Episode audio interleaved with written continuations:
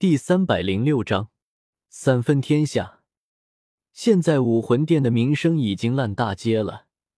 虽然在平民百姓中，武魂殿的口碑一直很不错，但是由于李胜的釜底抽薪之计，使得全斗罗大陆的底层民众全部都向往起了在他的势力中生活，武魂殿反而不再是平民的守护神了。而在斗罗大陆中的诸多势力，现在也自发的联合了起来，一边在抵御武魂殿，另一边则在抵御李胜的势力。武魂殿因为千仞雪接纳天使之神传承的事情，并不能腾出手来全力以赴的发动进攻，这些势力倒也能勉强抵挡。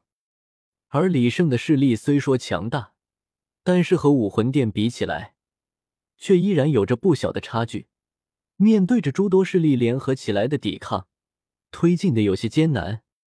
既然推进不了，那么李胜也就暂时放缓了进攻的步伐，转而开始巩固起自己的势力来。现在他的地盘可不仅仅是当初那些了，以星斗大森林为中心，上接天斗帝国的黄昏森林，下连星罗帝国的南海岸。由于李胜的疯狂扩张行为。现在他的领地内人口数量是最多的，这完全得益于他所放出去的革命军。现在他已经陆陆续续的将所有的革命军都召集了回来，而这些革命军在返回的时候，往往就会带着不少的平民。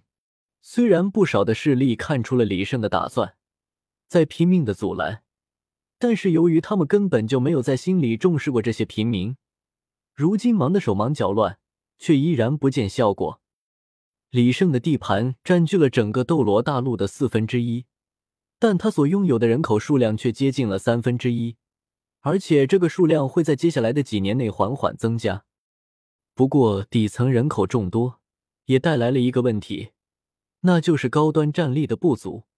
虽然大部分魂师都是从平民之中出现的，但是这总需要时间。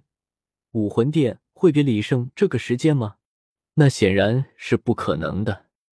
不过，若是能够打败武魂殿的天使之神，那么这些问题就都不是问题了。只要拥有的顶端战力能够碾压一切，那么一统整个斗罗大陆也只不过是时间问题而已。唐三已经带着史莱克七怪去了整整两个年头，李胜则在百忙之中又迎来了一次晋级，从七十级到八十级。李胜所花费的时间可以说是每一次晋级中最长的。不过现在每升一级所需要的魂力总量都会翻倍，这也并不奇怪了。当然，这也与李胜并没有全心全意的修炼魂力有关。如今大势已定，剩下的就需要看他自己的了。小五没有死于献祭，也不知道唐三到底能不能再取得修罗神的传承。不过大概率是不行的，魂种的技术已经完全得到了突破，现在可以说是拥有了百分百的存活率了。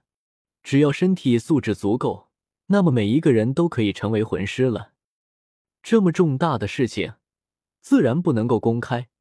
在李胜不能君临斗罗大陆之前，这件事情永远不要被平民们知道。一旦所有的平民疯狂起来，那么所造成的后果。即便是李胜也是无法承受的，更何况整个斗罗大陆上也没有那么多的魂兽来提供魂环。不过青雪瑶一直在往这方面研究，如今已经进度斐然。要知道，为了给李胜的魂师部队配上魂环，整个星斗大森林中的低级魂兽已经少了整整一成。一旦李胜再次扩军的话，那么就算把星斗大森林给掏空也是不够的。再说，大明和二明也是绝对不会同意的。虽然他们与李胜是朋友，但是他们也同样是魂兽，他们也怕都不会有人将目标瞄向他们的魂环。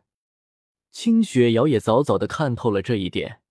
这么长时间以来，他一直在尝试人工复制魂环。刚开始，他想要将魂师们所拥有的魂环复制下来，然后给其他魂师使用。经过长时间的努力。他终于能够将魂师拥有的魂环复制下来，但是在将复制过来的魂环给其他人使用的时候，却遇到了一个难题。魂环一旦被魂师使用了，就粘染了属于那个人特有的印记，而其他人是绝对接受不了这种印记的。强行使用只会造成冲突，甚至会令武魂崩溃。清雪瑶不得已之下，只能放弃了这种方法，转而将目光瞄向了魂兽。但是魂兽却并没有魂环，只有他们死亡的时候才会凝结出属于自己的魂环。但是，一旦他们死亡了，魂环将会在一段时间之后消散，而这段时间根本就来不及进行魂环的复制。况且，如果这样做的话，那么造成的杀戮实在是太大了。低级魂兽还好，如果目标是高级魂兽的话，每一种魂兽复制一个魂环，那么整个斗罗大陆的高级魂兽也就所剩无几了。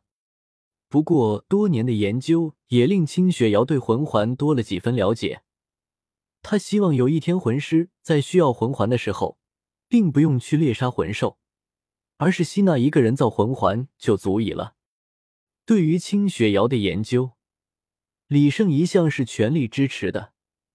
更何况清雪瑶所做的乃是功在当代、利在千秋的事情，一旦成功，整个斗罗大陆将不再有平民。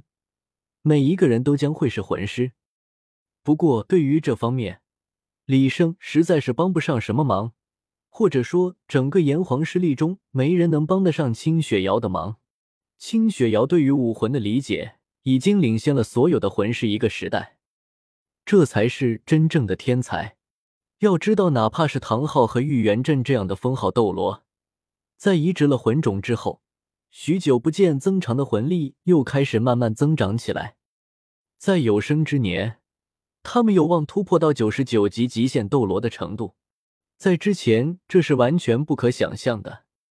李胜再次独自飞了出去，只要不遇到成为天使之神的千仞雪，或者是遇到成为罗刹神的比比东，他都有把握全身而退。整个斗罗大陆中的地图都快被李胜逛完了，星斗大森林是不用想了。看在大明和二明的面子上。里面的魂兽，他是不打算动了。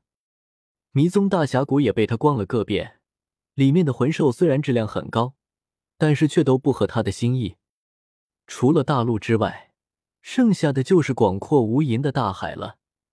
许久不见唐三等人，李胜也想知道唐三到底达到什么程度了。大海他还没有去过，以大海的广阔。其中的魂兽只会比大陆上的更多和更强大。李胜虽然知道海神岛的方位，但他却并不打算第一时间前去。毕竟海神岛上可是有着一帮封号斗罗的存在，不怕一万，就怕万一。万一自己那些话被小心眼的海神听到怎么办？